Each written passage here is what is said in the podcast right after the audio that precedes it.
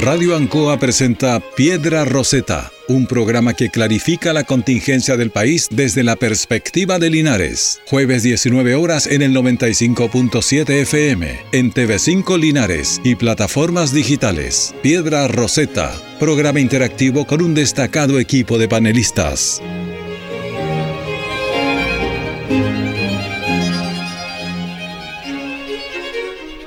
Buenas tardes.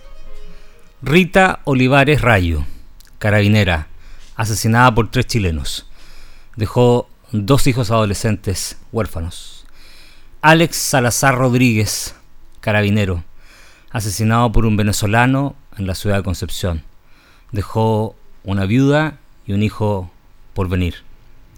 Daniel Rodrigo Palma, carabinero, asesinado por dos venezolanos.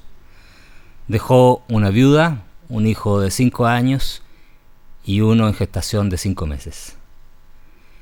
En lo que va del año, son tres los carabineros asesinados por delincuentes. Desde el 2017 a la fecha, son 30 los carabineros asesinados o muertos en el ejercicio de sus funciones. Recuerdo estos otros dos nombres, Carlos Cortés y Luis Lugo, los dos venezolanos que hoy día deben ser las personas más buscadas de todo Chile. Buenas tardes, bienvenidos a Piedra Roseta.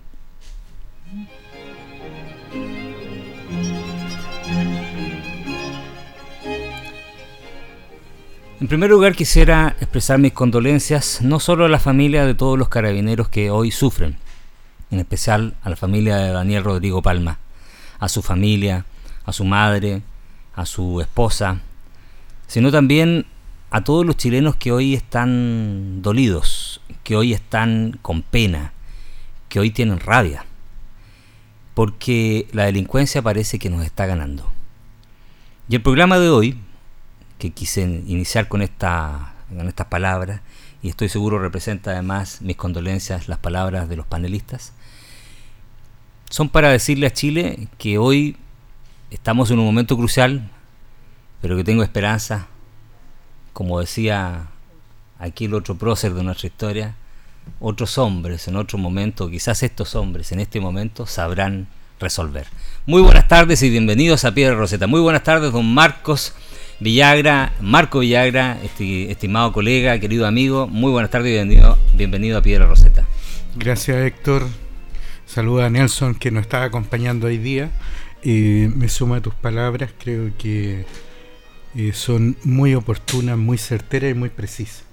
Eh, hoy es un día triste, un día de reflexión, pero también donde el análisis y la conversación política son muy importantes con una mirada de altura y espero que durante el programa todos nuestros auditores y auditoras de la radio Ancoa y también a través del Canal 5 puedan tener más luz en un momento que es bastante tenebroso.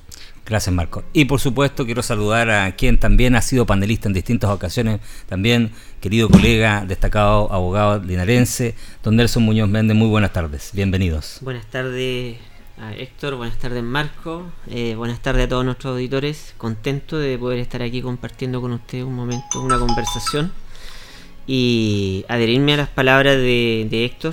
Eh, creo que como todo Chile, yo creo que todos los chilenos estamos pasando un momento muy complicado con lo que está pasando.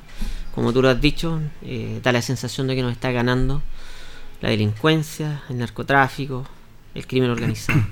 Así que mm, un buen tema para conversar y gracias por la invitación.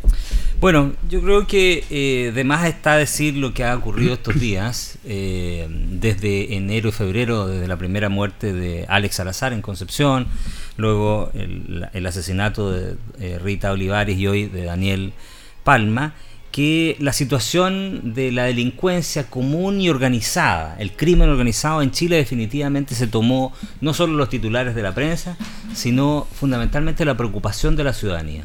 Hace unos días apareció una encuesta donde se le preguntaba a la gente cuál era el problema más apremiante y en primer lugar estaba la delincuencia. Pero además se le preguntaba a la gente si observaba que, eh, que el Ministerio Público, el Poder Judicial hacía o no la pega y la gente decía que no.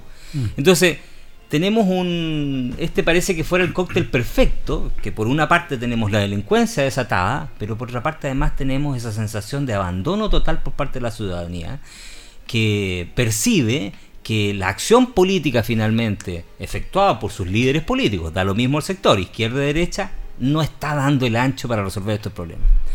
Les pregunto a los dos, y parto con Marco, porque aquí eh, después de la guerra son todos generales, y hoy, igual que cuando juega la selección, que somos todos entrenadores y todos sabemos, hoy parece que todos somos especialistas en seguridad.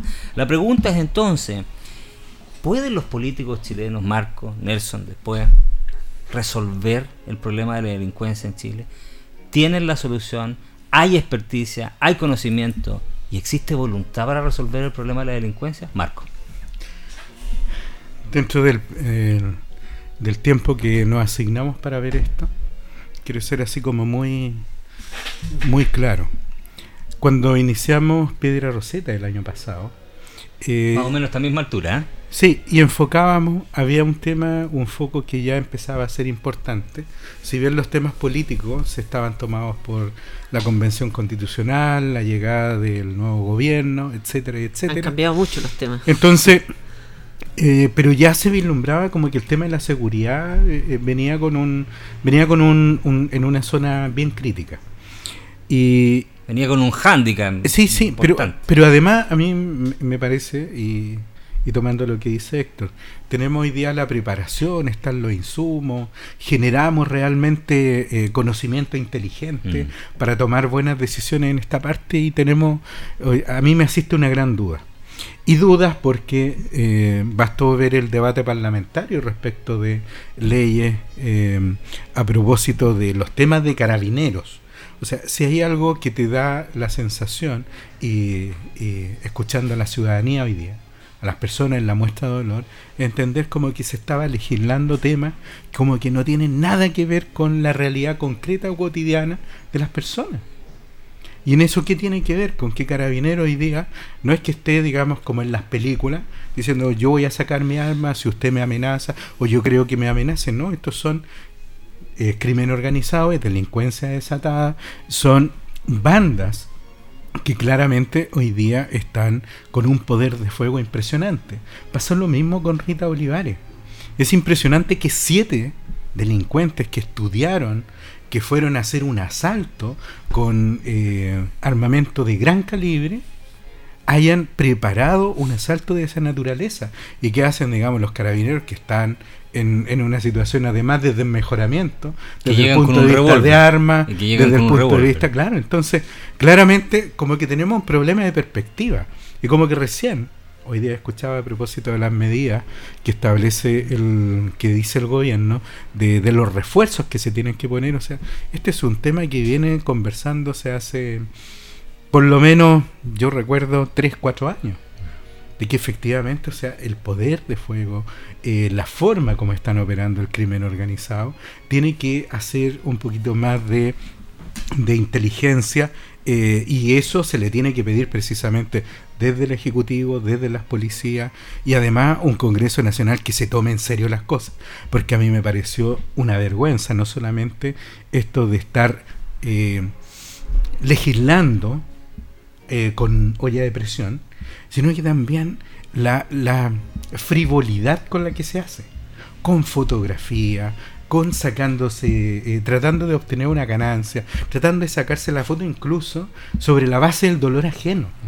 O sea, por Dios, si eso no es frivolidad, si eso no, digamos, no, no es ser cara dura, eh, realmente no sé en qué país estamos. Porque además eso te da una bofetada cuando delincuentes armados disparan a mansalva, a quemarropa a un carabinero. Mm. O sea, sin decir eh, ni agua va y le disparan. Pero entonces tu conclusión es que la clase política no está en condiciones de resolver a este mí hoy día no estamos a la deriva. Hoy día a mí no está dando el ancho, eh, sí, pero yo creo que por eso es importante que los llamados de atención, cuando tú haces el análisis, la conversación política, el llamado de atención no solamente tiene que ser, digamos, a quienes hoy día se indican como los responsables de los que deben tomar adelante las políticas sino que también tiene que haber una claridad respecto de que el aparato tiene que funcionar cuando se ponen y se disponen los dineros. Ya sabemos que muchos de esos dineros que se estuvieron destinando para mejorar la calidad del armamento, la ropa, la vestimenta y los vehículos de la policía terminó en el bolsillo de muchas personas que pertenecían a la institución policial. Entonces ellos, desde mi perspectiva, son también tan responsables como los que no han tomado decisiones oportunas o aptas en un periodo tan crítico como este. Nelson, solo para complementar, hoy día el fiscal, en la pregunta si la clase política chilena está en condiciones de resolver este problema, hoy el fiscal nacional dice, en una declaración después de reunirse con todos los fiscales regionales de Santiago, mm, que en las audiencias de en las audiencias de control de detención, cuando se detengan a, a extranjeros sin su cédula de identidad o algún documento que permita acreditar la identidad emitido por el Estado de Chile, la Fiscalía va a pedir la prisión preventiva. Dejemos a un lado si eso es legal procedente, legalmente procedente. Pero te lo planteo como un insumo más. ¿La clase política está dando este tipo de señales? A ver, yo creo que lo que tú acabas de decir lo escuché también durante el día, eh, eso me suena raro. Eso lo que, lo que hizo el fiscal, la verdad que en mi calidad de abogado no, no, no me la compro tan fácilmente. Pero para contestarte tu pregunta, primero quiero agregar un antecedente. No sé si ustedes lo, tienen en la mesa. Eh, Machado, eh, ¿cuál es el primer apellido que tú acabas de mencionar del venezolano que te lo digo se, al tiro? Eh, como Carlos Cortés y Luis Lugo Machado. Lugo Machado. Él fue condenado en junio del año 2021. Así es. Fue condenado por porte ilegal de arma. era un arma a fogueo, pero estaba, digamos, adaptada para poder disparar. Sí. Fue condenado y beneficio, la fiscalía accedió a la pena en libertad. Mm. ¿Mm? Eh, luego, ¿Algo, de, eso dijo el fiscal. Hace un mes atrás, eh, Gendarmería informó al Tribunal de Garantía que el señor Lugo Machado estaba incumpliendo la, medida, digamos, alternativa. Por lo tanto, el tribunal ordenó su inmediata detención. Entonces, eh, ¿por qué digo esto? Uno de los 20.000 que andan sueltos. claro, ¿por qué digo eso? Entonces, aquí yo, yo creo que aquí hay un conjunto de intervenientes que tienen que hacerse cargo de la seguridad. Eh, la clase política, yo no soy quien para decir que si la clase política está o no está, digamos, apta para solucionar este problema. Creo que, honestamente, eh, personalmente creo que este es un problema que tiene que involucra, pero muchos aspectos que tienen que ser eh, abordados. Creo que aquí es fácil que surjan los populismos, las soluciones fáciles.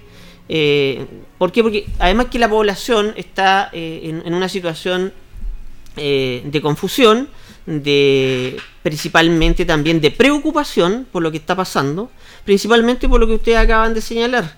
Eh, no se están viendo, digamos, que el sistema sea eficiente y responda eh, con prontitud con respecto a, solucionar problemas de seguridad. Eh, la clase política, yo lo dije hace un tiempo atrás aquí en esta misma radio, yo hace mucho tiempo veo que la, clase política vive en otro mundo, mm. vive en otro universo completamente distinto al que vivimos nosotros. Eh, y bueno, y aquí estamos, pues, Héctor. Estamos en este predicamento ahora. Tenemos una delincuencia descontrolada, que muchos dicen, incluso muchos decían, no, pero si la televisión es exagerada, que esto, que esto, otro. Bueno, ahora estamos viendo las consecuencias. Se dijo él, televisión maximizaba los delitos, ¿te acuerdas? ah, sí. Yo también hablo desde una, una pequeña experiencia personal. Ustedes saben que yo soy mi, cónyuge es colombiana, por lo tanto conozco la realidad eh, que ha vivido Colombia principalmente en los años 80. Y, las palabras de mi señora eh, Nelson, para allá vamos, para allá vamos. Y aquí no le ponen atajo a esto que está pasando, vamos para allá. Y aquí, Héctor, eh, Marco, yo creo que hay, hay muchos culpables, muchos culpables. Principalmente eh, hay, que, hay que recalcar lo difícil que debe estar siendo gobernar a los que hoy no gobiernan. ¿Ah? ¿Por qué? Porque, vamos, a, entrar en eso. ¿ah? Porque los temas que le está tocando vivir, obviamente no son temas que ellos estén acostumbrados a, enfrentar, yo creo. Así que es un tema que... Bueno, déjame profundizar en eso porque el tema de hoy es, tan complejo y cómo abordarlo, pero déjame profundizar en lo último que dice Nelson Marco para que hagamos el punto.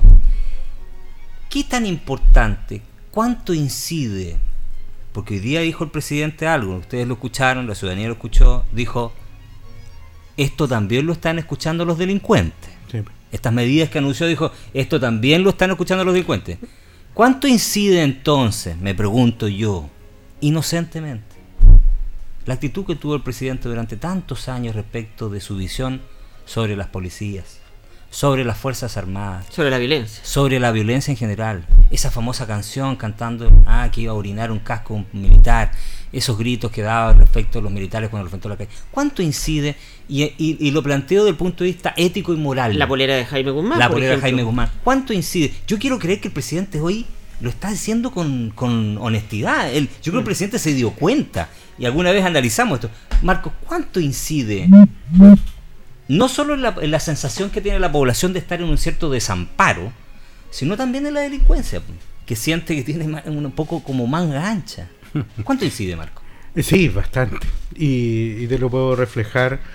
eh, yo creo que cuando los chilenos nos miramos, eh, queremos ver la perfección hecha realidad en cada uno de nuestros sectores políticos.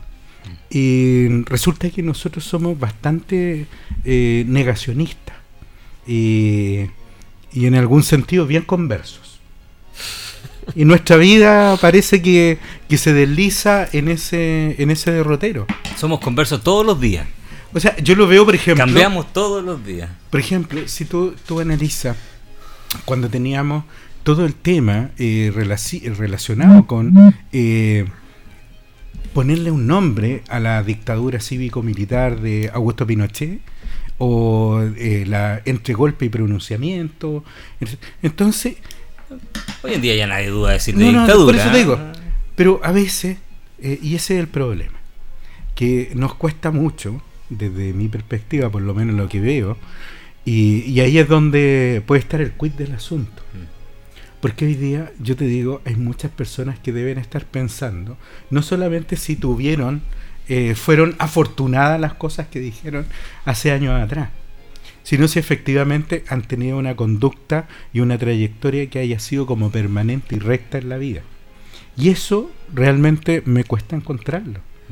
Entonces, efectivamente, si hoy día uno ve el espectáculo que se brindó a propósito de la legislación a olla a presión, que estaba saliendo, o sea, si no ocurre un, digamos, el asesinato de un carabinero o de una carabinera, parece que lo- los parlamentarios no legislan. Y la segunda situación, Es que si no ocurre el asesinato hoy día de Daniel Rodríguez, el presidente tampoco la firma. Pero por la eso te digo, promulga. por eso te digo, ¿dónde está la situación? Que el, en definitiva, el cansancio que está existiendo tiene que ver con una clase política reactiva, ejecutivo, legislativo y ustedes pusieron un punto que es fundamental. ¿Qué pasa a nivel de poder judicial y qué pasa con el Ministerio Público? Y eso no solamente tiene que ver hoy día, todas las medidas yo las he escuchado, yo te digo, eh, esto es como la cantinela de, de cuando en cuando. Entonces, si antiguamente todos los candidatos presidenciales ofrecían más carabineros en las calles, hasta que un día alguien dijo, oye, pero si mejor seamos todos carabineros. Es más fácil, porque en algún minuto lo, en algún minuto tiene, va, va a suceder eso. Pero ¿cuál es la, cuál es la situación y qué es lo este- que está sucediendo hoy en día? Y a mí me parece que el punto político más importante y más relevante es que hoy día Boric, el presidente Boric, tiene un grave problema. Y ese grave problema está dado por la coalición política, con las dos almas que se han venido como si fuera, digamos, un beneficio. ¿ah? Y yo lo puedo decir por, con, con un conocimiento de causa. Hay personas que te dicen, mire, esto puede ser bueno porque en definitiva te obliga así como al, al A encuentro, sincerarte. a sincerarte, pero también a encontrar espacios de acuerdo.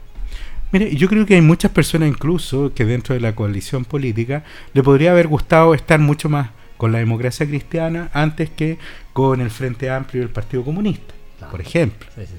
Pero también existe un amplio sector que hoy día ve que políticamente los tiempos no están para darte gustitos personales. Y ahí hay un problema. Te sumo a la misma pregunta que le dice Nelson a Marco respecto de cuánto incide esa coherencia ética, moral que pudo haber tenido el presidente cuando era diputado, cuando era dirigente estudiantil. Respecto también, y sumo, la misma pregunta respecto al presidente Piñera y de la presidenta Bachelet, cuando invitaron a venir al país a extranjeros, uno fue a Cúcuta, hizo un tremendo show, un tremendo espectáculo, ¿cierto? Literalmente íbamos a liberar Venezuela, le abrió las puertas a los venezolanos y resulta que los, la mayor tasa de incidencia de, de crímenes cometidos por extranjeros está siendo de los venezolanos. ¿Cuánto incide también aquello? A ver, son varias preguntas las que, acabas de hacer. En primer lugar, en cuanto a la coherencia del presidente, eh, yo no quiero ser tan drástico con el presidente, porque también eh, hay cosas que sí eh, podemos decir que, por ejemplo, el presidente Boric firmó el, acuerdo el 15 de noviembre del 2019, lo cual yo a pesar de que soy muy crítico del presidente, yo lo, eso se lo destaco. Mm. fue el único, fue el único. Fue el único, fue el único, el único de, ese sector. Sí. Ahora, lo que yo veo acá, el problema que yo veo es que tenemos a un presidente que es gobernante de todos los chilenos. Y ahora tiene este problema, que tiene una delincuencia que ya eh, que ha cobrado mayor intensidad, pero tiene una coalición que no la apoya, o al menos la mitad de la coalición no la apoya, que el Partido Comunista y el Frente Amplio.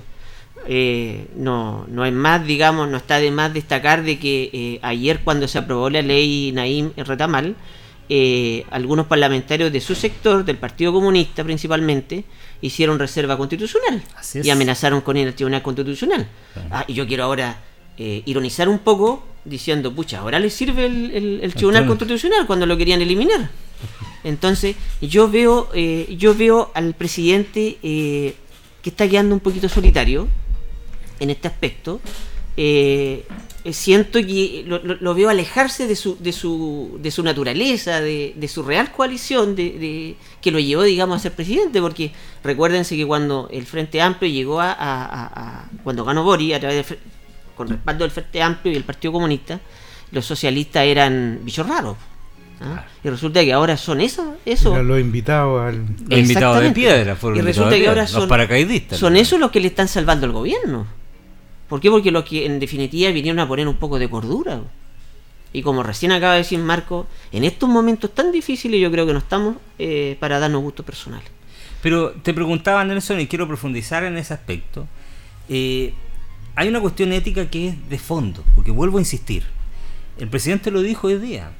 La delincuencia está escuchando. ¿Cuánto sirve hoy entonces que este cambio de discurso sea, entre comillas, transversal, transversal respecto a la clase política. Pero déjame terminar para que te complemente, porque quiero, quiero escuchar tu opinión ahí. Cuando tú tienes aparentemente una, una clase política casi todo de acuerdo, pero un grupo efectivamente se baja definitivamente la micro. Y te voy a dar otro ejemplo más.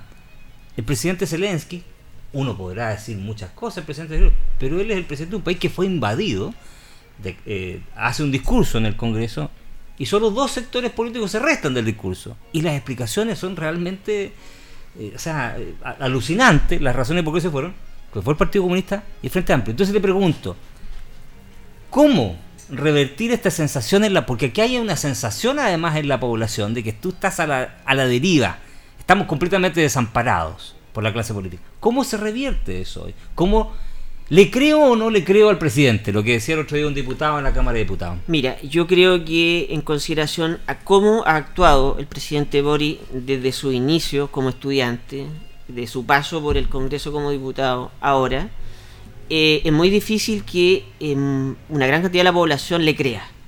¿Por qué? Porque si yo he actuado, eh, yo he sido de una determinada manera toda mi vida y ahora resulta que yo soy todo lo contrario, yo lo dije anteriormente, todos tenemos derecho a cambiar pero es que aquí eh, lo que yo creo que lo que nosotros, la sociedad o la población observa es que el presidente da volteretas por conveniencia o da volteretas porque simplemente está en una situación que no le queda otra. está premiado. Está premiado. Entonces, eh, el, presidente, por eso yo les decía que el presidente está en una situación muy difícil, porque por un lado tiene que demostrarle a la población de que está preocupado de la seguridad, de que tiene que empujar leyes que vayan en, en, definitiva a, poder enfrentar de mejor forma que las policías tengan más herramientas para enfrentar esta nueva forma de delincuencia, pero por otro lado tiene a un frente amplio y un partido comunista que eh, prácticamente lo está eh, apuntalando al revés. y permíteme ahí decir una cosa, porque yo creo que ahí, dentro del, de los ingredientes, el, el, tema de los contextos. Eh, y en esto eh, quiero ser así como sumamente claro. ¿ah?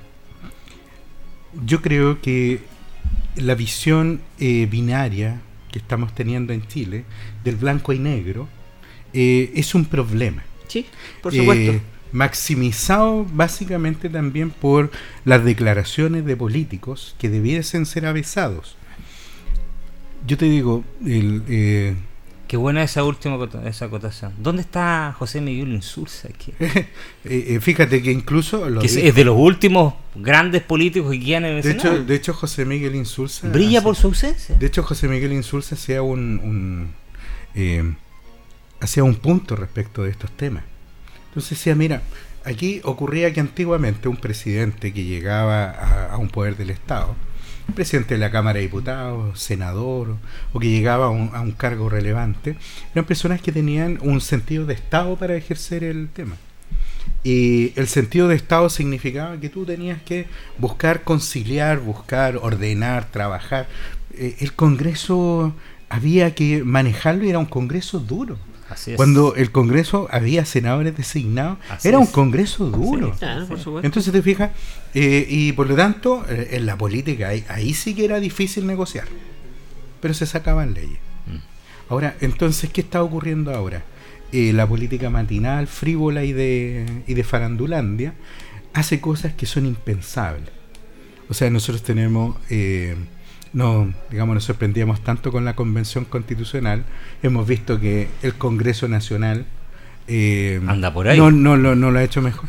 Sí, de hecho, yo creo que a esta convención que está dando vuelta, la comisión de expertos, le hace falta que uno choque o que de repente le saquen una foto. Para que sepa lo que están haciendo. Para que caliente un poco el asunto. Porque si no, esta, esta política no sirve. Pero ¿dónde voy con el contexto y a, y a lo que tú señalabas? Yo creo que, y ahí es donde está el problema de eh, muchos políticos que se meten a la política pensando que las cosas se tienen que hacer de la manera como ellos piensan, quieren y además con una evaluación de lo que las instituciones deberían hacer. Pero cuando llegas al otro lado, cuando tienes que comandar, porque hoy día alguien dijo eh, algo que me pareció muy sensato, eh, y que lo dijo el presidente de la República. Dijo el, perdón, lo dijo la ministra del Interior. La ministra del Interior dijo, Carabineros de Chile depende de este ministerio. Así es que no solamente mataron, no solamente asesinaron a un carabinero, asesinaron a un compañero de labores, a un hombre de nuestras filas. Entonces, y usted, lo, y usted lo sabe mejor que nosotros. exactamente. Nosotros dos, usted fue, fue gobernador en su minuto aquí. Entonces, y ahí manejó la seguridad Y ahí sí que no hay no hay no hay ninguna diferencia, ¿por qué? Porque tú trabajas con ellos, no estás eh, para fiscalizarlos, para controlarlos, sino porque es parte de tu trabajo y son parte de yo, Yo no quiero ser crítico eh, con el tan crítico con el gobierno Marco, pero eh, tarde la declaración de la ministra del Interior. Pero obvio, por eso te estoy diciendo. Después de que mataron a, a cuántos carabineros han matado. Por eso te estoy diciendo, porque esas situaciones cuando no son bien amarradas, no son bien trabajadas, no son bien tratadas, y además no hay política detrás. Y eso es lo que me llama mucho la atención porque esta política cortoplacista. A eso era la primera pregunta que yo exacto, hacía. Y la política cortoplacista hay que tener cuidado porque, por ejemplo, tú puedes terminar queriendo tener puntos de matinal, queriendo tener la posibilidad de que te entrevisten todos los días porque estás catapultándote para un, un determinado cargo porque quieres ser candidato, precandidato. Entonces lo que haces tú es ir a desordenar un poco el asunto, ir a chasconear, como lo que pasa con Carter. Como lo que puede pasar, y después teníamos a ir así Hasler. O sea, esto no tiene color político. ¿Qué es lo que tiene? Tiene el empate, tiene la, la, la prevención chica. Pero cuando tú veas la ciudadanía, a mí me llamaba mucho la atención ayer cuando mostraban las imágenes a propósito del tema de la fiscalización, que yo pasaba mucho por ahí. Arturo Prat con Avenida Mata. O sea, eh, no estamos hablando de, de, ese Santiago escondido. no. estamos hablando del pleno, centro, de Santiago. Ahí está ahí al lado del Caupolicán, para quienes hayan ido a, a Santiago. Entonces, ¿cuál es la sensación que te daba? La sensación es que efectivamente Carabinero, la ciudadanía y los políticos hablando farándula. A ver, eh, a propósito de farándula, que es la... Eh, da la impresión que esta es la pregunta que hay que hacer, porque terminamos hoy en día, el, concepto del político estadista se acabó, murió hace mucho tiempo. Mm. Y ya que tú lo planteaste, Nelson, yo te lo planteo de nuevo, te reformulo la pregunta. ¿Cuál es el peligro de esta situación? Porque evidentemente sabemos que estamos en un peligro eh, real que tiene que ver con la delincuencia. La delincuencia está en la esfera de lo que le pasa a las personas todos los días en, su diario vivir. Pero hay otra esfera que tiene que ver con la conducción política, que es con el destino de una sociedad. ¿Cuál es el peligro político que engloba que hoy tengamos una clase política? Tú dices, no quieres eh, catalogar a todos o, criticarlo a todos, pero ¿cuál es el peligro que tengamos una clase política que no sea capaz de enfrentar, como lo dice Marco, con planificación, con estudios? Solo para, dar un, solo para acotar en la pregunta que te estoy haciendo eh, y lo decía Muchacho el otro día, la Agencia Nacional de Inteligencia está ubicada, tiene el edificio en pleno centro de Santiago y tiene una sola entrada. Era, es cosa de ponerse afuera y investigar quiénes son los agentes secretos encubiertos de la ANI y ya lo sabemos. Te pregunto, con ese, con ese nivel de planificación, ¿cuál es el riesgo político que existe en una situación como esta? ¿El riesgo político es un cártel? ¿El riesgo político es un Parisi? ¿El riesgo político es un, es un CAS? ¿El riesgo político es un Bukele? ¿Cuál es el riesgo político de esto? A ver, un riesgo político, obviamente que cuando el Estado no da el ancho, cuando la clase política no, responde, digamos, a las expectativas de una población, obviamente que eh, a lo mejor las sensibilidades de las personas es escuchar a, cualquier eh, voluntarista que le ofrezca, digamos, soluciones mágicas. Mm. Eh, yo, creo que en Chile no estamos, eh, no estamos, digamos, tan cercanos. Yo, yo no veo, yo no veo lo que está pasando en El Salvador, no lo veo aquí en Chile. ¿eh? Al menos no lo veo en Carter, no lo veo en París y no lo veo en, en, en Cas. Eh, yo la verdad que ninguno de ellos en estos momentos me, me, digamos, me simpatiza como presidente o como futuro presidente de Chile. yo creo que sí, efectivamente, todo este este meollo, digamos, de, de la política chica, Héctor, eh, que en definitiva eh, nosotros sabemos que siempre eh, lo, la clase política está, lo que decía Marco recién, está tratando de, del empate. ¿ah? y siempre, acuérdate que comparan mucho con el gobierno de, Sebastián Piñera, mucho le endosan al gobierno de Sebastián Piñera, pero lo que, lo que la, la clase política tiene que hacer, Héctor, es vivir el presente y, estamos en el presente y tenemos que resolver los problemas que actualmente eh, no, no, no, nos, tienen, eh, nos tienen en este predicamento. Por lo tanto, eh, a tu pregunta, eh, y llanamente yo te digo que en Chile yo no veo, no, no, veo que vayamos a llegar a una especie de buquele como en El Salvador. ¿Coincides tú, Marco, con eso? Cuando en las encuestas el político en este minuto mejor aspectado además de Evelyn Matei, es eh, el alcalde Carter de, digamos, de, la Florida, que hoy día eh, dio unas declaraciones fuertísimas, señalando que el presidente Boris, el presidente Lago, el presidente Michelle Bachelet y el presidente Piñera eran unos fariseos. ¿ah? Fariseos, dijo, a la salida del, del, velatorio del Cabo Palma. Eh, y se plantea como un político que parece que tiene una solución. Sí, de hecho el otro día Carter habló de liderazgo, entendiendo que el liderazgo es, eh, es, todo lo contrario a lo que en, muchos casos propugna. Yo creo que hay que tener cuidado con incendiar la pradera. Hay que tener mucho cuidado. Y no, no te lo digo solamente por, el, por quienes estén gobernando, porque la estructura política que tiene Chile y la estructura orgánica eh, está siendo bastante más permeable de lo que uno cree. Yo creo que hay un punto en lo que tú decías respecto de eh, los riesgos que puede tener para el sistema político y quizás no sea un buquele como muy, tú muy bien dices, pero sí puede ser que las personas eh, entiendan que el Estado, que el, el sistema no soluciona sus problemas y vaya interesante y vaya a tomar la solución por sus propias vías. ¿eh? Cuidado. ¿Puedo seguir? Sí, y, solamente para rematar, para que tú sí. Porque a mí me preocupa un tema. Eh, y son precisamente las de, las declaraciones que hoy día salían.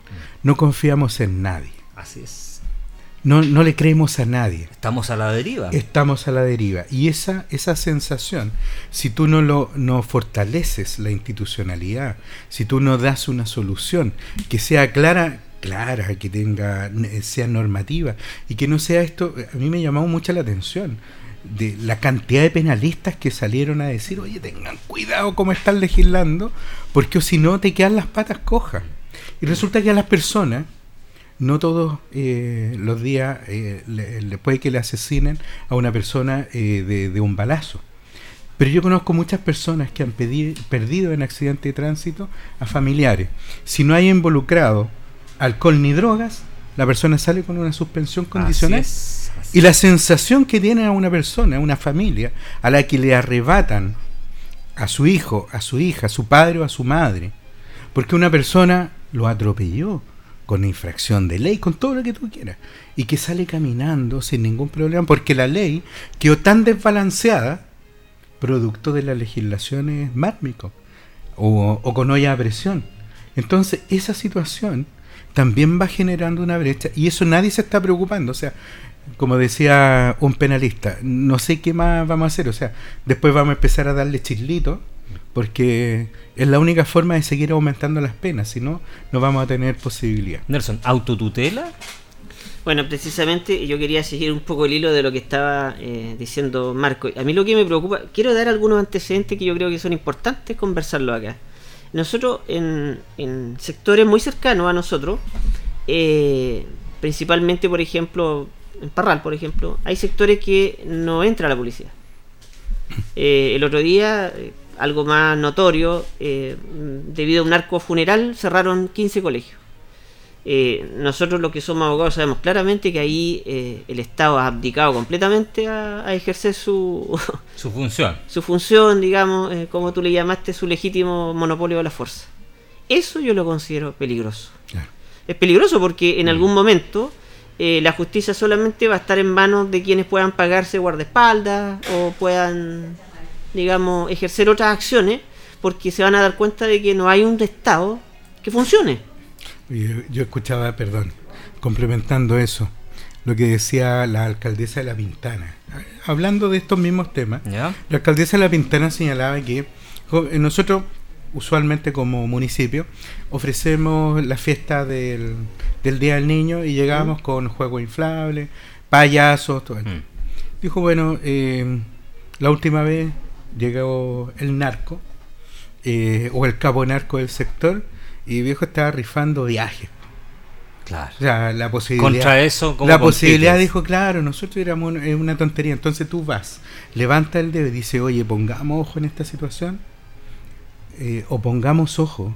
Fíjate que eh, los delincuentes que participaron en este delito iban en un vehículo no, no, solamente de alta gama. Era un Audi. Un BMW. A un BMW. Imagínate, o sea, no estamos hablando de un de un, de un vehículo como que B16. Claro, como que pase o, o, claro, no. No el famoso clásico B16. Tal cual, entonces algo está sucediendo en la misma inteligencia.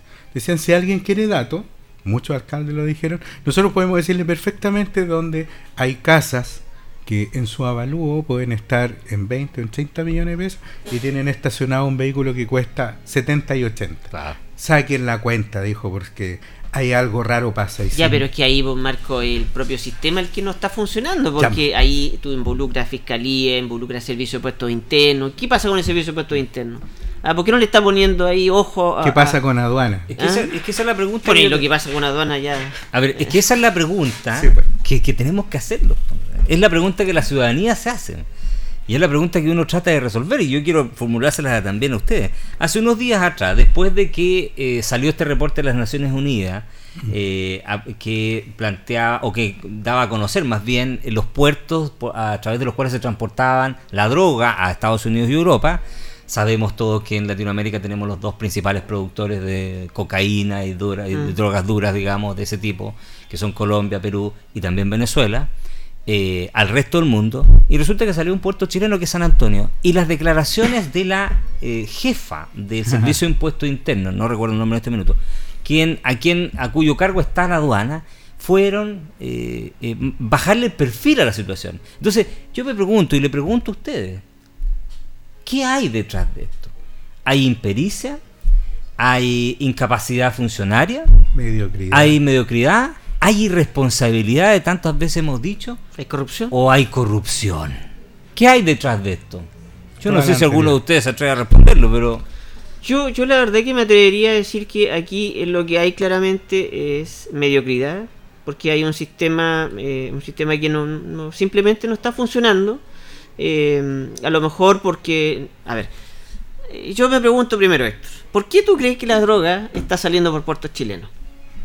Bueno, de, los países latinoamericanos, ¿cuál es, cuál es el, país mejor posesionado y mejor visto en Europa? Ah, obviamente que Chile. Ya, entonces, claro, sale por puertos chilenos porque lo que sale por puertos chilenos, obviamente eh, no lo revisan o, no, no, le, no le llama la atención eh, como si llegara la mercadería desde Colombia, por ejemplo, o desde otro país. Eh, eh, Nelson, te voy a interrumpir un segundo porque tenemos un despacho. Eh, nos acaban de informar que ha aterrizado un helicóptero en el estadio, nuestro estadio municipal, así que damos paso de inmediato a eh, nuestro equipo de prensa que está en este momento ahí en el estadio. Adelante. ¿Qué tal? Muy buenas noches a quienes nos siguen a través de Canal 5 Linares. Estamos desde el Estadio Fiscal respecto a lo que ha sido este helicóptero que ha llamado mucho la atención a la comunidad linarense. Para poder comentar un poco de esto, estamos con el mayor Miguel Cancino. ¿Qué tal, mayor? Buenas noches. Hola, muy buenas noches. ¿Cómo está usted? Muy bien. Oiga, eh, coméntanos de qué se trató este movimiento, este helicóptero que ha llamado tanto la atención hasta ahora. Bueno, la verdad es que Carabineros de Chile, con su afán y su deber constitucional de resguardar la ciudadanía y también la nacionalidad chilena, el día de hoy se pusieron fin a la avanzada fronteriza. Eh, lugares que no se puede llegar por medio de locomoción terrestre, ni siquiera a caballo. Entonces, eh, hoy día levantamos las tres avanzadas que teníamos y le pusimos fin a la temporada de avanzadas por parte de Carabineros de Chile. Que ha sido una tremenda labor que se ha realizado en mi en el último tiempo. Así es, durante el verano, ya desde diciembre hasta el mes de abril, eh, los carabineros se van a habitar algunos lugares inhóspitos con el fin, lógicamente, de mantener la soberanía nacional y apoyar a los financieros del sector que ya comienzan el retorno de las veranadas. En eso se funda principalmente. Mayor, aprovechar de, consultarle, bueno, hoy en el desfile en Linares, eh, cuando marchó Carabineros, un tremendo aplauso, una muestra de cariño tremenda, me imagino, a raíz de lo que ha pasado a nivel nacional, ¿cómo perciben ustedes el cariño de la gente acá en Linares? Bueno, la verdad es que sí, yo siempre lo he dicho y en la entrevista que doy, eh, la gente nos quiere mucho. Hoy día la pasada fue simbólica, también fue motocicleta a, raíz de nuestro último mártir y lo, lo, notamos, la verdad es que la gente nos aplaudió, nos vitorió y eso nos da fuerzas para seguir trabajando constantemente. Muchas gracias, mayor. A usted, gracias, que esté muy bien. Era el eh, mayor de Carabinero Miguel Cancino tras este helicóptero que vimos sobrevolar la ciudad de Linares. En este caso, algo que no es negativo es el descanso de estos funcionarios que estuvieron trabajando en zonas eh, fronterizas. Nosotros eh, cerramos esta transmisión desde el Estadio Fiscal. Muy buenas noches. Gracias. Ahí está la noticia y la información oportuna. Saludar, por supuesto, también a la avanzada de carabineros que cumple también entre tantas labores que realiza Carabineros, hemos visto Carabineros atendiendo partos, hemos visto Carabineros preocupados del tránsito y la enseñanza del salvando perritos de los salvando perritos de los ríos, por supuesto en todas las instancias y por supuesto en esta que es tan relevante como es la custodia de nuestras fronteras que eh, además ha sido tema en el norte de nuestro país y reforzado hoy en día por eh, el ejército de Chile que también cumple esa función. Pero Nelson, estabas tú en el tema a propósito de eh, la existencia o no de desidia, mediocridad o corrupción dentro de estas instituciones. Y es un tema relevante que vuelvo eh, y te doy nuevamente la palabra, porque eh, este círculo que hoy se está formando con incapacidad de la clase política, poca, poca capacidad de reacción quizás en cuanto a elementos de, disuasión por parte de Carabineros, que no las tiene voluntad y millón, pero la capacidad en armas, en logística, en vehículos no la tiene. Y a eso le sumamos que las demás instituciones que están involucradas, Servicio de Impuesto Interno, Aduana, Fiscalía, Poder Judicial, da la impresión que o hay desidia o hay corrupción, parece que cierran el círculo del peor de los escenarios que podría estar viviendo Chile. Nelson. Exactamente. Em, lo, que, lo que yo escuchaba hace unos días atrás, que solamente somos la caparazón de legalidad, digamos. Mm. No es más que una caparazón y por debajo estamos pudridos. Eh, efectivamente aquí eh, yo creo que en el caso de, la droga, por ejemplo, eh, como lo, iba diciendo, Chile obviamente resultó ser un buen trampolín, digamos, para enviar droga a, otros países, principalmente de Europa. Ahora, ¿qué pasa, por ejemplo, en San Antonio, En San Antonio, por ejemplo, hay, hay una situación muy extraña porque, por ejemplo, no no hay escáner, por ejemplo, para, para revisar los productos. Y el camión escáner que hay está malo. Eh, entonces nadie lo arregla, ha pasado el tiempo y las respuestas son evasivas. Mm. Entonces, los que estamos más preocupados de cómo funciona la, o cómo es la mecánica, digamos, de, cómo funcionan los distintos, digamos, en direcciones eh, del, Estado, uno dice, pero bueno, ¿pero qué es lo que está pasando? Pues sí, eh, ahí yo, la verdad que saco mi, mi, banderita de lucha y digo que, eh, eh, porque yo soy partidario de un, Estado lo más pequeño posible. Entonces, ahí digo yo, bueno, ahí yo creo que a lo mejor el sector privado funcionaría mucho mejor que el sector público. Mm. Porque ¿por qué no se dan soluciones? O sea, si, si el Estado y la gente que trabaja en el Estado está para darle soluciones a la población, a la gente. ¿Qué pasa? Fíjate que yo creo que hay un tema también que, agregando los adjetivos que decía mm, Héctor, yo agregaría la complacencia. Eh, gran, gran temazo. Por ejemplo, Chile viene en los rankings eh, mundiales. Te, sumo eso. ¿Complacencia de quién y para qué? ¿Tú dices que lo que amo los laureles? Sí, sí, sí, estamos muy en los laureles. A ver, pero, yo te digo. Yo creo que va para otra parte. A ver, vamos. Porque eso es interesante. ¿Pero dónde voy? Porque nosotros vamos. Nosotros vamos, por ejemplo. ¿A quién le conviene? En todos los, en todos los, en todos los eh, rankings que aparece, digamos, por ejemplo, de, de delitos violentos, o en la tasa de muertos por cada 100.000 habitantes, Chile está, digamos, del ranking para abajo, ni siquiera superamos los dos dígitos. Creo que no, estábamos, estábamos cerca del 7 en el momento. Sí, sí. Eh, pero, habitualmente éramos 3, 4 o sea, por ciento. Pensando, por, ejemplo, que en, en Sao Paulo están sobre el 12 o el 14, estamos bien, en teoría. Pero ¿dónde está la situación? Pero cuando el ranking te acompaña es como una situación de tranquilidad. Eh, veamos las cifras económicas. Hay muchas personas que dijeron, mira, eh, todos los economistas se equivocaron, las cifras han estado más o menos buenas, pero si tú le preguntas a las personas en la calle, la cosa no está tan buena como, mm. como se dice. Y esa, esa situación de entender que porque una, un, hay un problema y ese no te provoca gran ruido, eh, y que no ha aumentado la tasa de delitos, por ejemplo, por el hecho de que tengamos más drogas en las calles, más narcotráfico. Fíjate que siempre Chile ha aparecido como un pasadizo de la droga, hace muchos años. Y si ese dato ha estado siempre, pero no se encadenaba con el aumento de delitos violentos. Entonces, ¿para qué va a arreglar un escáner si en definitiva las bandas de narcotraficantes o digamos el crimen organizado no era violento? Sino que pescaba, es, como que llegaba la droga y la mandaba para afuera y no mataba a nadie. Hacían su negocio tranquilito. no molestaba a nadie. Son buenas personas. No molesta a nadie. o sea, son decentes. Son socios. claro, son como decentes. Son como Entonces justo, justo nos llegaron a nosotros los narcos decentes. Pero cuando cambia la, la, situación y, y, empieza, digamos, a tomarse el delito violento, empieza a desaparecer el Estado de Derecho, eh, ahí empezamos a decir, oye, ¿sabes qué? Parece que el escáner sí era importante. la típica situación, oye, parece que sí, haberlo hecho mm. era importante, porque ahora que, como cuando se arregla el techo, uno se mm. limpia las canaletas, si no llueve, estamos bien, mm. happy, que lo diga la gente del sur. Llueve, se te pasa la casa, y dice, ¿por qué? No lo arreglé. No arreglé esto. Ahora, es, eh, yo eh, planteo otro punto, porque eh, lo que hoy día el presidente de la República anunciaba, si ustedes analizan bien las medidas, salvo aquellas que, que, tienen, que, dijo vamos a intervenir poblaciones por acá, por allá, que todos los gobiernos, tú lo dijiste hace un rato, todos los gobiernos anuncian que vamos a intervenir la ley de emergencia, que vamos a intervenir los 20 lugares más peligrosos de cada una de las comunas de Chile. Eso yo lo he escuchado un montón de veces. El resto fue vamos a eh, implementar con tecnología y seguridad a las policías. Pero no hay plata.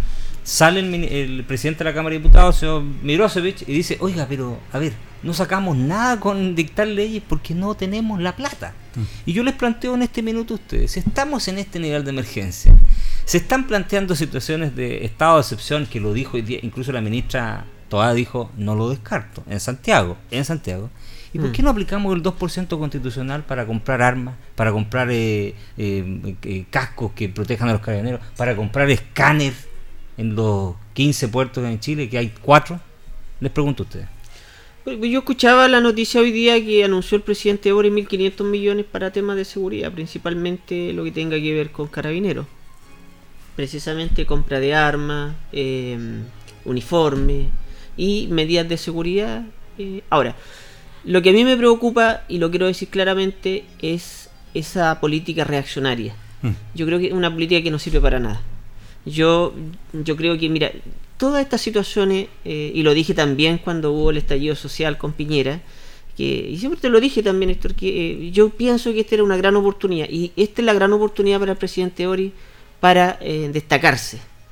Yo, eh, como, como presidente, trataría de, en primer lugar, conversar con todos los sectores políticos, hacer como una pausa, Héctor. Mm. Sí, no sacamos nada con, con volvernos locos y, y- ir solucionando cositas pequeñas. No, este es un tema que yo creo que. Jugar de 10. Claro, yo creo que hay que hacer una pausa y conversar con todos los sectores políticos, llegar a un gran acuerdo. Yo creo que este, es la, este, este podría ser el momento en que eso se puede lograr. Pero, pero hablar de soluciones, de soluciones eh, completas, o sea, integrales, pero no, eh, no co- cosas puntuales que en definitiva y leyes que más encima nos van quedando muy bien, que digamos, así que porque en Chile yo nu- nunca he escuchado una ley que digamos sea completamente satisfactoria, digamos, ¿me entienden?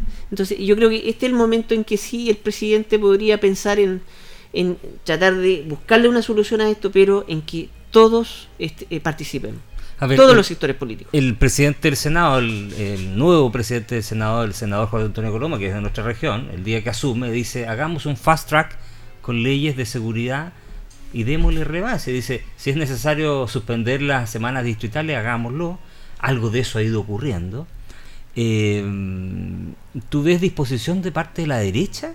Porque aquí la pregunta es interesante y lo que tú estás planteando es interesante porque, a ver, cuando vivimos casos de corrupción graves, Mobgate, Mm. etcétera, a propósito de los sobresueldos, el presidente Lagos llama al líder de la oposición, el líder de la oposición de la época, Longueira, Longueira. lo escucha. Mm. Y, y salen leyes que han funcionado muy bien, la 19.880, ley de procedimiento administrativo y una serie de otras leyes de probidad, se mejoraron el estatuto, se mejoró la, la ley de, eh, de todo lo que tiene que ver sumario administrativo. O sea, hubo efectivamente un cambio. Y en ese momento hubo un acuerdo de carácter nacional para combatir, entre comillas, la corrupción.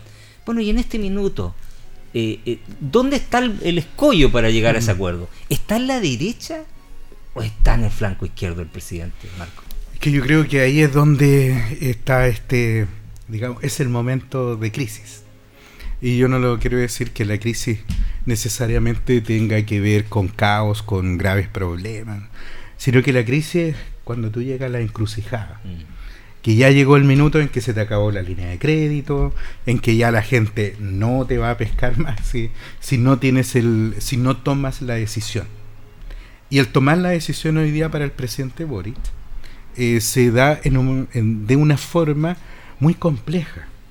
Mira, dejando de, de lado, digamos, y poniéndome un poco farandulero, previo a un fin de semana largo.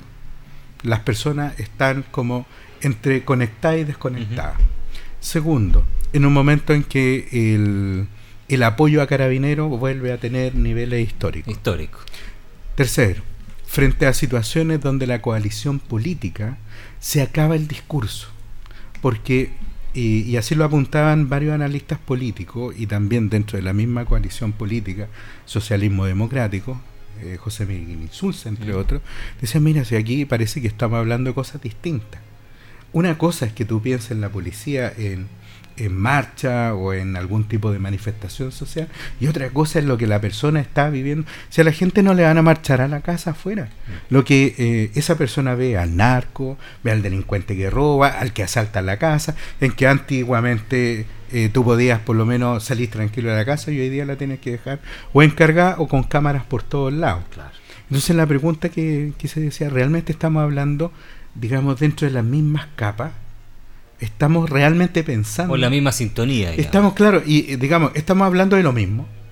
y cuando tú eh, piensas o estableces que estás hablando de cosas distintas, de sintonías distintas, claro que esto se, se transforma, como dijo la diputada Hertz, en una cantina. Y, y porque la cantina es eso, o sea, ya eh, eh, el haberle perdido la seriedad es importante. Por eso creo que el presidente Boric hoy día está en una situación crítica. Y la crisis te obliga a tomar una decisión.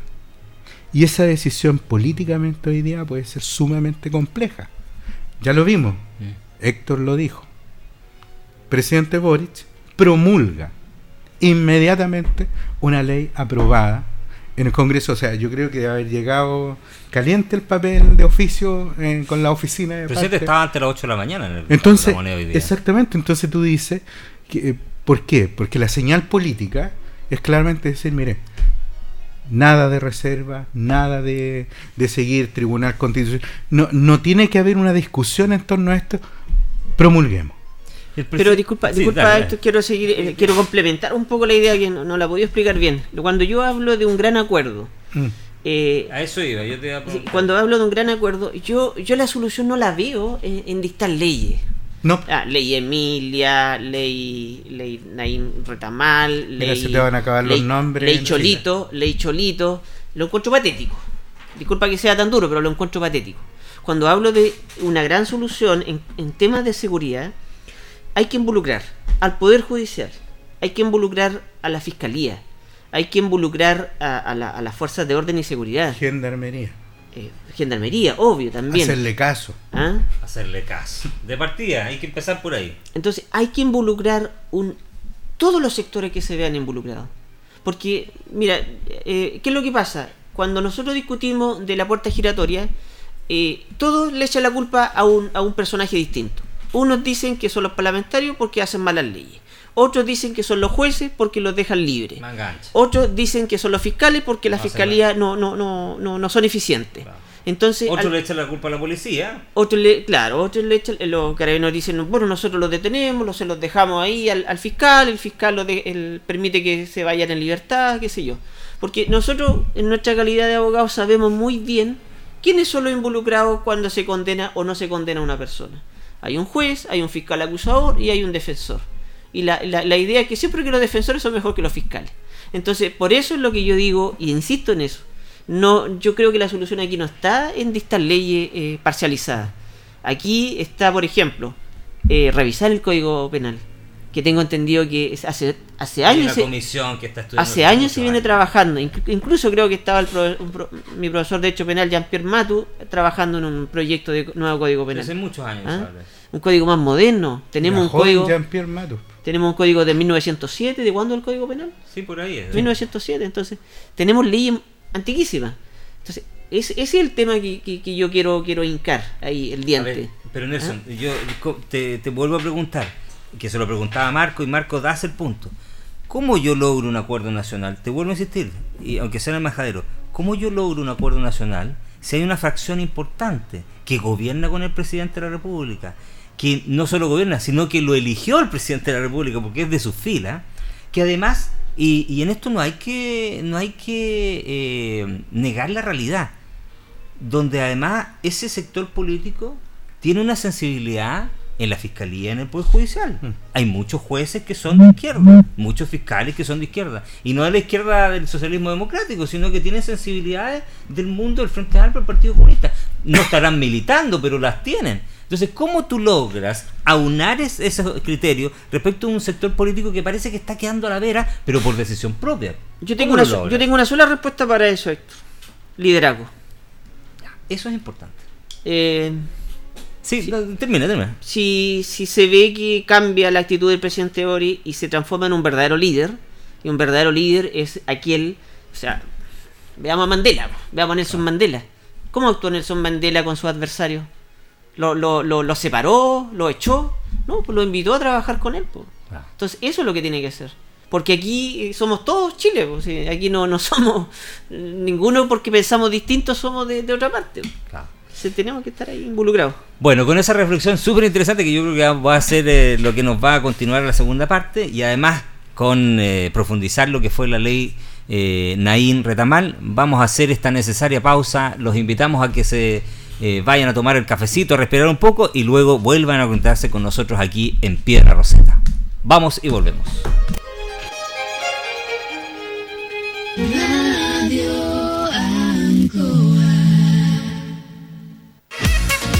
Éxito total en la reinauguración de Ruso Blanco Bar. Seguimos este fin de semana con shows en vivo, entretenido karaoke y promoción de tragos. Para sus gratos momentos prefiera Ruso Blanco Bar. Buen ambiente y participación del público. Ah, y agréganos a Instagram Ruso Blanco Linares. Te esperamos en Avenida León Bustos 0353 Linares y todos a cantar. Vaya ahora a la selección y elija toda la ropa temporada otoño-invierno que usted y su familia necesitan al precio más conveniente. Casacas de hombre, cortavientos, pantalones, ternos, ropa de esquí. Además, zapatos con 50% de descuento. La selección Max Harad 244 entre Freire y O'Higgins.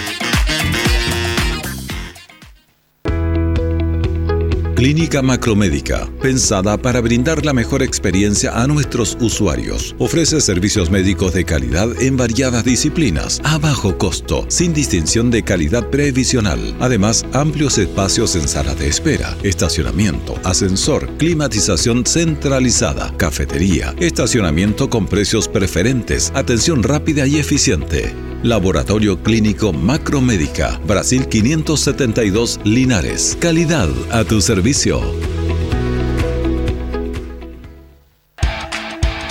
Ruta 2000. Muévete rápido, cómodo y seguro. Muévete con la calidad de Ruta 2000, la flota más grande de la región. Súbete a un Ruta 2000, la mejor opción. Rapidez, seguridad, cordialidad. Ruta 2000. Llámanos al 73 2 21 2000. 73 222 2000, 73 222 2001, 73 233 0911. Prefiera Ruta 2000. Ruta 2000. Elígenos porque simplemente somos los mejores.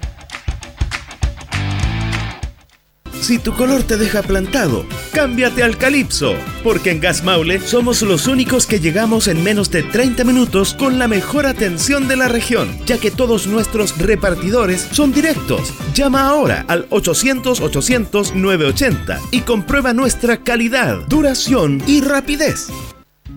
Mi nombre es Marcela Corrales y participo activamente de la red de prevención comunitaria. Es la única manera de sentirme tranquila y segura.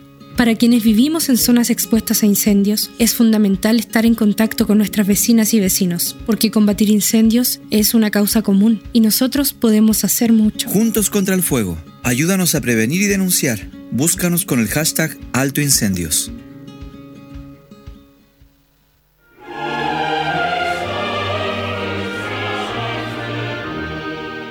En Semana Santa, Radio Ancoa 95.7 presenta Jesús, Luz del Mundo.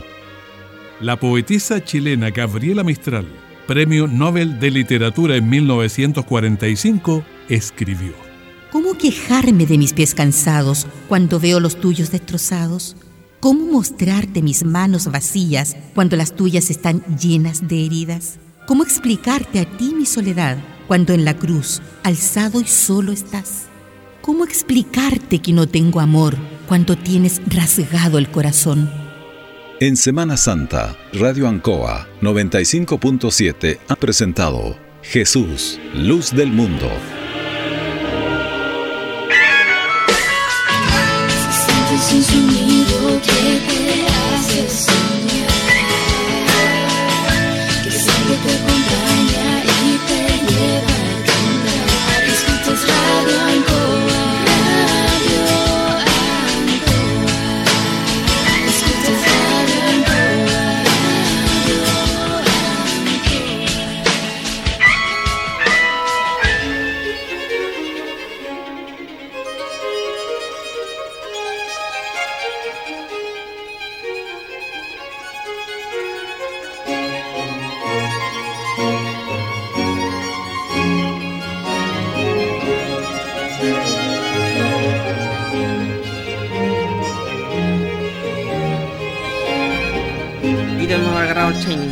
Así como que estamos en el retorno de Piedra Roseta, tema álgido.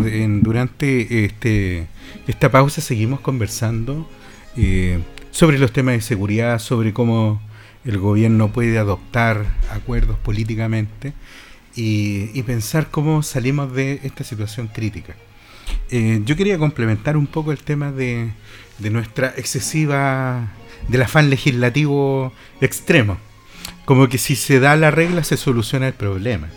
Y probablemente ahí entramos en un, en un submundo donde después la legislación termina siendo algo tan difícil de seguir que no termina siendo solución, termina siendo un problema. Exactamente. Eh, y yo solamente para redondear, yo creo un punto respecto de, del liderazgo y un gran acuerdo nacional y, digamos cuál sería como la, técnica. Yo creo que en esta materia viene siendo muy importante, aparte de la recuperación de los espacios públicos, que siempre es un temazo. ¿ah? Que lo mencionó hoy día el presidente. Exacto, es un temazo. Porque eh, ¿a qué le llamamos recuperación de los espacios públicos? Mm. Eh, eh, esto es como si la gente volviera a salir a la calle y muchas veces hay otras condicionantes dentro de, de, los temas de, espacio público. Pero yo voy a, a, ¿Dónde está el punto? Y los liderazgos. Tú señalabas Mandela. Tenemos uno más cercano que podemos mencionar. Y nosotros, y nosotros hemos visto en, desde, la perspectiva de la historia Hoy día creo que a, muchos lo mencionaban respecto de algunas propuestas que hizo Patricio Elwin en su, en su minuto. Y Patricio Elwin no era precisamente una persona muy querida por la izquierda. por su historia. Sí. Y, muchos decían, oye, pero si Elwin, mira lo que opinaba y ahora trabaja con ellos y toda mm. Y los pone de ministro y trabaja con ellos y los saca y no se enoja con él. Entonces, eh, hay que tener conciencia de la situación y la posición histórica. Eso es lo que también te da el liderazgo, Mandela. Porque él decía, si nosotros vamos y salimos a cobrar venganza, este país no lo recuperamos más. Se incendia. Exacto, no lo recuperamos más. Por eso los discursos que tienden al extremo y desunen y generan problemas, después a, la, a nivel de la más alta esfera, es muy difícil conciliarlo. Porque yo lo decía fuera de, micrófono. Las instituciones que están permanentes del Estado van a seguir funcionando.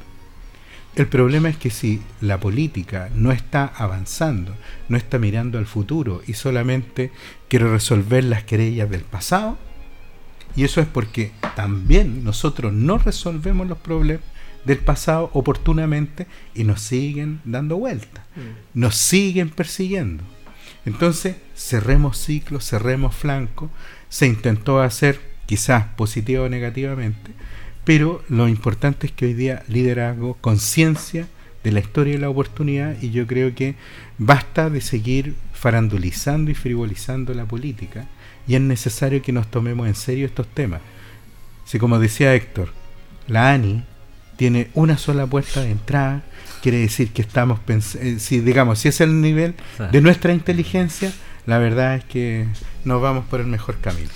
Eh, hoy, en la tarde, a propósito de todos los eventos que fueron sucediendo, y para continuar con lo del liderazgo, que yo creo que es, eh, tú has dado el punto en el clavo preciso, digamos, y recordando también a Patricio Elgo, como tú lo mencionaste, Patricio Elgo no, para los que son más jóvenes y no lo pueden estar escuchando, eh, y, logró algo que era muy difícil, que nadie creía, que fue la reconciliación, entre comillas, o por lo menos el inicio de la reconciliación en, la vida, en el mundo cívico-militar. Mm. ¿Ah? Recordemos que Patricio Elwin gobernó con Pinochet como comandante en jefe. Pinochet estuvo hasta el año 96 y después estuvo de senador designado. Entonces, eh, son esos son liderazgos, digamos. Presidente Elwin, Lagos también tuvo liderazgo. Pero hoy día, a propósito de liderazgo, y, leo lo que acaba de también salir noticias hace pocos momentos, eh, hay un sector del mundo de la izquierda, que es el socialismo democrático, que comienza a tomar un brío distinto, aún más relevante de lo que ya está tomando, y las declaraciones de la presidenta del Partido Socialista, que las quiero mencionar porque eh, tienen que ver con esto, preguntaba respecto a la conducción de la alcaldesa Hasler y la responsabilidad que tiene ella en, lo que pasó en Santiago, y yo por eso vuelvo al tema de la ética y la convicción. Es decir, que efectivamente ella ha permitido el descontrol en Santiago. Entonces, cuando tú empiezas a ver esas señales, que son señales de liderazgo, da la impresión de que definitivamente el presidente va a tener que decidirse, Nelson, y te lo planteo también, cuál es tu análisis político de esto va a tener que decidirse, decantarse. O se decanta por el mundo que respeta los derechos fundamentales, pero sobre todo la democracia, que es distinto a comprarse el discurso de los derechos fundamentales tan manío, digamos. O bien se queda con el mundo, eh, ese mundo que lo impulsó, que es su mundo de origen, ¿ah? su, cuna, su, cuna, que levanta para todo tipo de situaciones la defensa de los derechos fundamentales, los derechos humanos, como excusa para casi una especie de inmovilismo respecto a la reforma en esta materia con el combate a la delincuencia. Bueno, claramente, Héctor, em, como lo dije anteriormente, em, yo veo al presidente Boric en una situación muy complicada. ¿Por qué razón? Porque, a ver, el presidente Boric, desde que los, eh, quienes lo conocemos, desde los inicios, cuando era estudiante, cuando andaba en las protestas, cuando eh, digamos, protestaba contra Carabinero, contra, contra todo el mundo. Eh, yo creo que el presidente Boris tenía un ideal, tenía un, concepto de la vida, eh, pero ¿qué es lo que pasa? Él mismo lo dijo, otra cosa es con guitarra. ¿Y qué significa esa frase? Cuando tú dices otra cosa es con guitarra, tú es porque eh, te, te, diste un porrazo y te das cuenta dónde estás pisando, te das cuenta cómo es la realidad te das cuenta que a lo mejor el concepto que tú tenías eh, o la idea que tenías de cómo debería funcionar un Estado cómo de, eh, o cómo funcionaba una sociedad era completamente distinta. Y yo creo que eh, muchos de los cambios que ha sufrido el presidente Ori es precisamente a eso, que se dio cuenta que la realidad era completamente distinto a lo mejor al ideal que él tenía de sociedad. Y por eso es que ahora le resulta, digamos, difícil poder gobernar desde su o, desde aquellas banderas que él enarboló en algún momento. Entonces ahí está la contradicción porque él eh, está tratando de, separarse de eso, pero resulta que la, la, cuna que tú acabas de mencionar, ese, ese, ese núcleo político, ideológico. ideológico que lo apoyó y, el cual él, con él se identificó, resulta que ahora eh, no, no le resulta cómodo. ¿ah? Y para suerte del presidente Boris, tiene este socialismo democrático que, que, él, él yo creo que él que lo mantiene a flote. ¿ah? Fíjate que yo creo que a, ese, a ese razonamiento... Eh, a ese crudo razonamiento. yo, yo, lo vería, eh, es que como que se mantiene estable, como que nuestra política no ha tenido, o nuestra historia política, no ha tenido como una evolución en el tiempo y la ha tenido. Y, resulta que, eh, por eso yo decía contexto y, hay que tener, eh, aparte del contexto, hay que tener conciencia del tiempo en el que uno vive. Mm. Probablemente cuando eres estudiante, tus problemas desde de estudiante eh, te hacen maximizarlo todo. Y no digo que sea una justificación, pero sí puede haber un entendimiento respecto de algunos temas. ojo que yo lo he justificado. ¿ah? Y, y yo te digo, ¿y dónde está la situación hoy en día? que, es lo más complejo. Eh, tú señalabas, la presidenta del Partido Socialista lo que dice, mire alcaldesa, eh, es sumamente importante que usted se preocupe de estos temas. Aquí hay un tema con el centro de Santiago porque no puedes tener bandas tocando, la fritanga, eh, lleno el centro. de carpa. Estamos volviendo a. Me acuerdo cuando compraban y vendían dólares antiguamente ah, en la calle. Lo recuerdo, lo recuerdo. Entonces, tú tienes eh, el, país cambió, el mundo cambió, también se eh, eh, hubo una evolución. Entonces, hay que involucionar hoy en día. Entonces, alcaldesa, ponga ojo en esto. Porque su pega hoy en día tiene que ver con esto, con darle tranquilidad, seguridad a, la, ciudadanía y, digamos, no tolerar falta de infracciones de ley. Entonces, pienso en esta situación, puesto el presidente, cuando tiene que dirigir, que comandar, que liderar a las instituciones permanentes del Estado. Y hoy día tú lo, lo, pudimos ver cuando convocó a todos los poderes del Estado. Eh, y le señaló, yo creo que este es el minuto, pero a mí me parece que faltó la siguiente pata. Presidente de los partidos políticos, propuesta clara. Esta es la fórmula legislativa, pero no para discutirla frente y con la prensa porque se cometen muchos errores, se mm. cometen muchos gafes. Hoy día, junto con todo el trending topic que uno puede decir que fue la situación de, del asesinato, del asesinato y el mm. responso fúnebre, fue eh, la periodista Paulina de Allende, Salazar, que en una situación bastante, ¿cómo podría ser? Más que desafortunada. Los trató de Paco. Eh, claro, y, y- y lo lanza, eh, se desdice en el minuto, las disculpas, lo que sea, pero estamos en un momento... La Ah, traicionó, la, co- le traicionó su propia conciencia. Su Eso es naturaleza. lo que, cuando eso es tú lo que piensa. No, no, pero, eh, pero tú lo puedes decir, pero mira, sí, yo creo que ¿dónde está la situación? Que acá en Chile, como todos son expertos en Es que, todo, es que por- a eso iba adelante. Esa es la dicotomía que está viviendo el presidente. El- lo- Ese es el mundo que de- del cual él se siente, él estaba aferrado y está viendo que se le va. Es que pasa lo mismo, eh, como te digo, cuando eh, las personas dicen, ah, es que si votó en contra de esta ley, es anticarabinero. Y es una falsedad. Y ese es el problema que tenemos en Chile.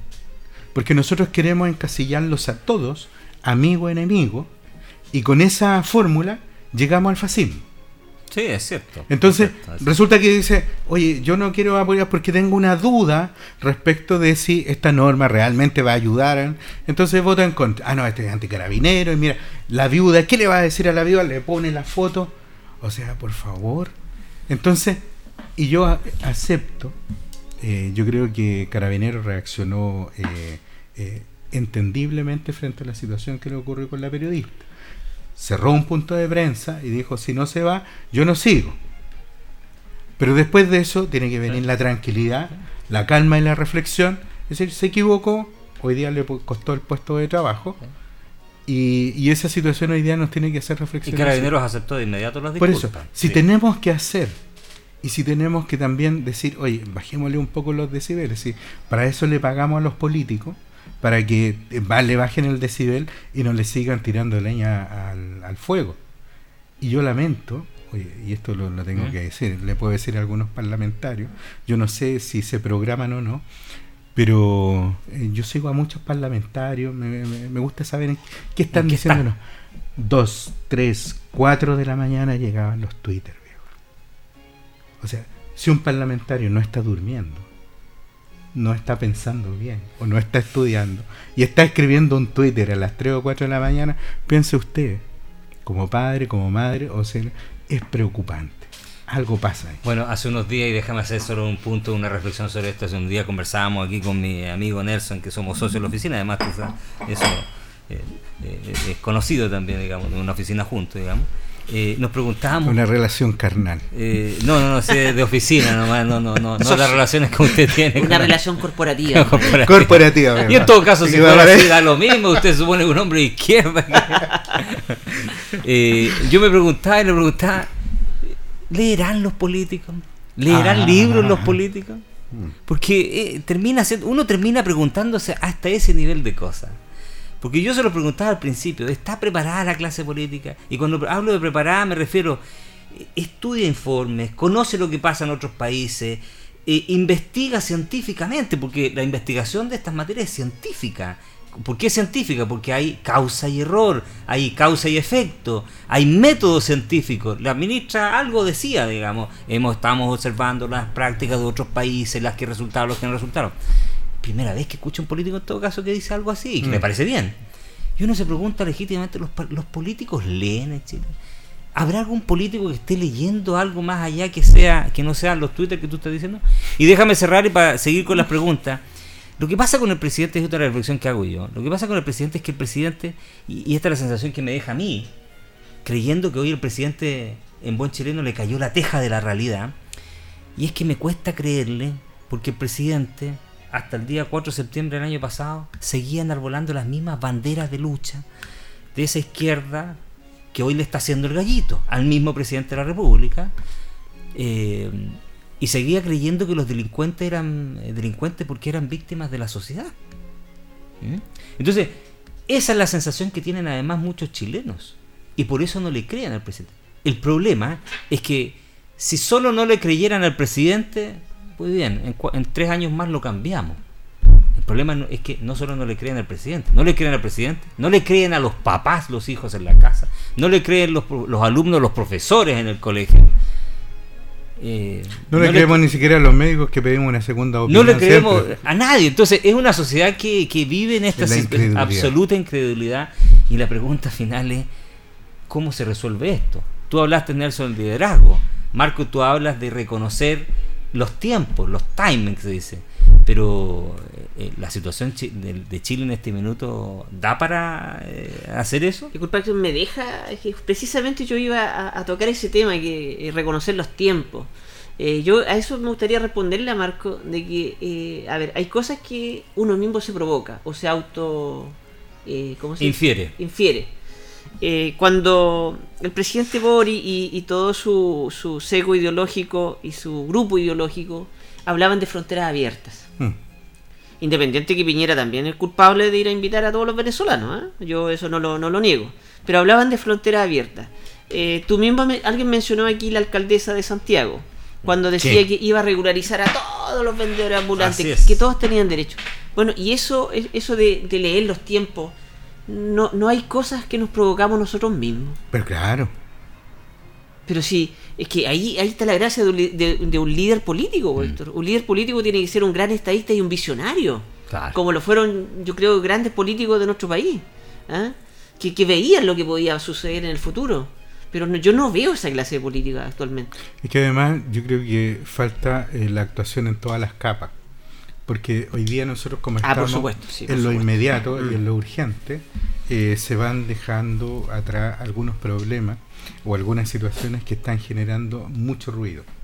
Y lo hemos hablado acá en, Piedra Roseta, pero también eh, se han ido eh, escalando en una posición porque es muy fácil entrar, y yo recuerdo siempre, siempre, terremoto. ¿Quién llegaba más rápido? Incendios. Mm. ¿Quién llega más rápido con la solución? Porque usted, tú lo citaba a propósito de Colombia. Yo recuerdo haber visto, haber leído y haber eh, la situación que ocurrió con Pablo Escobar. Que Pablo Escobar se decía, oye, el Estado te dice, oye, ahorra, porque de esa manera tú vas a poder acceder a una solución habitacional, que tienes que hacer un comité, eh, y, pero te daban el fast track, digamos, de decir, oye, pero ¿cuánta plata necesita para la vivienda? Yo, yo se la pongo. Mm y después simplemente usted no, no necesito ni siquiera que me ayude, pero que no me moleste. Que me deje hacer lo que yo debo hacer. porque Entonces, si el Estado en sí, si, la, si nosotros no volvemos a retomar y a solucionar los ingentes problemas que tienen las personas en sus casas, sea salud, sea educación, sea pensiones, sea lo que sea, van a quedar a merced del que te da la solución más rápida y fácil. Porque yo recuerdo, de, en la época de lo que se llamó el estallido social, muchas personas a las que le ponían no al delincuente que andaba tirando la piedra o enfrentándose con el carabinero, sino que la persona que decía, yo vengo acá por una pensión digna para mi, para mi abuelita que no le alcanza para que yo pueda estudiar. Claro. Y otras personas que decían, es que, ¿sabes qué? Salí de la universidad, no tengo pega, eh, tengo acá las cobranzas, me están, ahora le van a ir a embargar a mis papás y todo el asunto. Y resulta que todos esos temas siguen sin solución. Bueno, Marco, yo escribí un artículo hace un tiempo atrás que fue publicado en el Heraldo, precisamente eh, lo titulé La obsesión de los políticos chilenos por el proceso constituyente. Y, claramente eh, lo, lo, ahí lo, di por sentado, digamos, de que eh, era toda una entretención. Hablamos de la constitución, que ahora tú sabes que lo que menos la gente piensa es una nueva, en una nueva constitución, que va a ser yo creo muy probable un proceso, otro proceso fracasado. Y, y los problemas que estaban ahí en las protestas del, del 2019, no, no ninguna ha tenido solución y solamente voluntad de la clase política, Marco, por Dios. Mm. Si es cosa de que se pongan de acuerdo los políticos. ¿ah? Pero no, no, no hay esa voluntad. Es que tenemos la política del gafita. Del gafita malo, ¿verdad? Para no y, otra cosa, y otra cosa, Marco, mira, y, lo voy a decir porque considero que es súper importante compartir esto. Eh, en, en las elecciones políticas, no es el político el que tiene que andar buscando votos. Es el, es, el, es el que vota el que tiene que preocuparse a quién le va a dar el voto. Eso es súper eh, importante, preocuparse, conocer a la persona que, por la cual va a votar. Lo que, y aquí hay un desapego tremendo de la ciudadanía con respecto a, a, los que son, digamos, postulantes en, cualquier elección política. Porque, porque finalmente, disculpa, porque coincidiendo contigo, hay, hay una irresponsabilidad de parte de los de nosotros, de los sí, por supuesto. somos nosotros los cómodos, que, que, dejamos finalmente que nos gobierne esta gente a la pinta que les guste, si somos nosotros finalmente. Exactamente. Marco, ¿quieres aportar algo? Porque quiero cerrar con el último tema. Sí, sí, eh, solamente en breve. A mí me parece un... Y yo me siento muy afectado como habitante de la provincia de la comuna de Linares, que nos enteramos de visitas ministeriales durante la semana pasada. Estuvo el ministro de Hacienda, eh, mm, eh, la ministra del Interior, mm. acá en la región. Longaví parece esto, ¿no? Eh, en Parales yo sé que estuvo, pero pero te digo pasó sin pena ni gloria sí pero me, me, parece desastroso pensando que tenemos el tema del hospital de Linares que necesitamos que, que, algo se diga pero además por otros temas que son importantes para la, la provincia yo creo que el, vamos a tener un invierno bien complejo porque este año la economía y sobre todo en materia de agricultura no estuvo bueno. Mm. y me falta eso. Y si el ministro no pudo pasar pero sí necesitamos que la autoridad política regional y provincial eh, se hagan cargo de este tema. Porque si no vamos a tener acá una situación compleja y después van a venir con la medida reactiva y no preventiva que es la que se necesita. Bueno, yo el otro día vi una entrevista de, algunas autoridades económicas en la región, la verdad que me preguntaba, por Dios, en estas manos estamos. Entonces uno evidentemente se preocupa mucho por quienes están liderando estos procesos.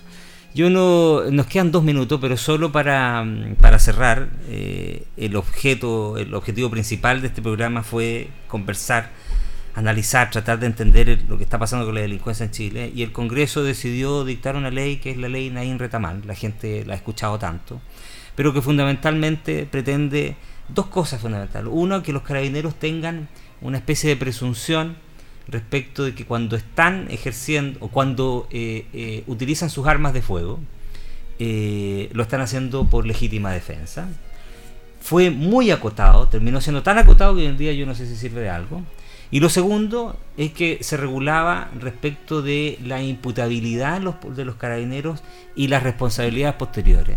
Porque, pues si ustedes no lo saben, yo creo que sí lo saben, cada vez que un carabinero participaba en algún evento de esta naturaleza, la fiscalía lo imputaba como, valga la redundancia, imputado, como si fuera un delincuente. Mm.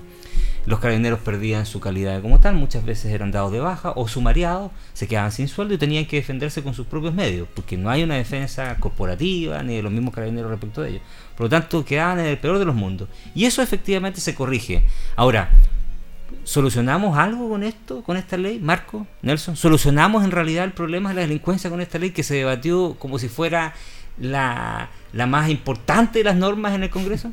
En, en 30 segundos, Nelson, porque se nos queda. mira, eh, rápido. Eh, creo que no es mucho lo que vamos a solucionar, ya que eh, son leyes que tienen que ver principalmente con carabineros y no, no precisamente con solucionar temas de seguridad. Y la pregunta que yo voy a dejar, digamos, en el aire, que a lo mejor la podemos abordar en otro programa, es que ya se dicta esta ley eh, que eh, tú lo acabas de decir, le otorga ciertos beneficios, ciertas presunciones con respecto a la legítima defensa, pero yo me hago la siguiente pregunta, ¿y cómo era antes? ¿Cómo actuaba Carabinero hace 10, 20 años atrás? Simplemente eso. Marco. Es un tema interesante de jurisprudencia. y de hecho yo enviaría mucho a leer a los penalistas que hoy día eh, la llevan en el mundo.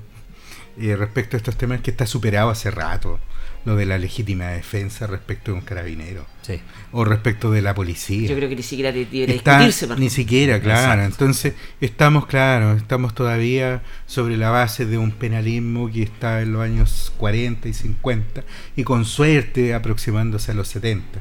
Entonces, eh, necesitamos realmente que la ciencia jurídica empieza a funcionar y a funcionar bien.